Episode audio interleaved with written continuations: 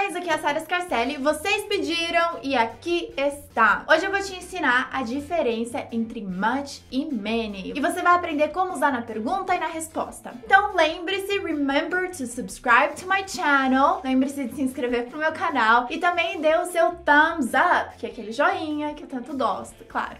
então vamos pra dica de hoje? A dica principal é a gente poder diferenciar o que, que a gente pode contar um a um e o que, que a gente não pode contar. Então, por exemplo, much a gente usa quando a gente se refere a algo que a gente não pode contar. Então, quando a gente vai se referir à água, a gente vai sempre usar much. Até mesmo na pergunta, quanto? Quanto de água você toma todos os dias? A gente vai usar how much. How much water do you drink every day? E aí, para responder, você também usa much. Então, ah, eu não tomo muita água. I don't drink much water. Pro café, café a gente também não pode contar. Então a gente também usa much. Então eu não tomo muito café. I don't drink much coffee. Too much coffee this morning?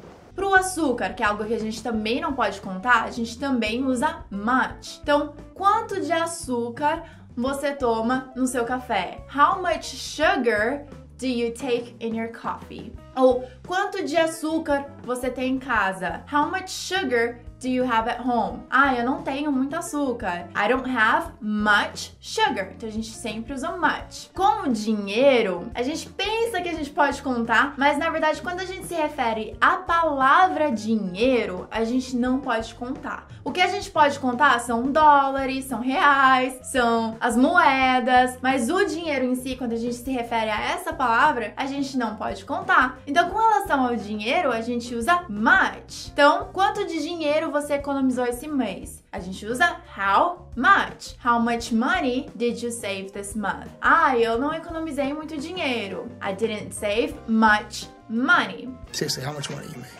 E o many? O many a gente usa quando a gente se refere a algo que a gente pode contar, que a gente pode contar um a um. Então, que nem eu usei o exemplo do much money, mas se eu for contar os dólares, eu posso contar um dólar, dois dólares, três dólares, one dollar, two dollars, three dollars. E aí a gente usa many, até mesmo na pergunta e na resposta. Então, por exemplo, quantos dólares você tem? How many dollars do you have? Ou quantos dólares você economizou? How many dollars did you save? E a mesma coisa com a resposta. Eu tenho muitos dólares. I have many dollars. Pra água, que no início eu falei que a gente não podia contar, mas o que, que a gente pode contar? A gente pode contar copos de água, a gente pode contar garrafas de água. Então, one bottle, two bottles, three bottles of water. Então, tem lá muitas garrafas de água. Many bottles of water. Então, por exemplo, ah, eu tomei muitas garrafas de água hoje. I drank many bottles of water today. É diferente de how much water did you drink, certo? O que mais que a gente pode contar? A gente pode contar os amigos.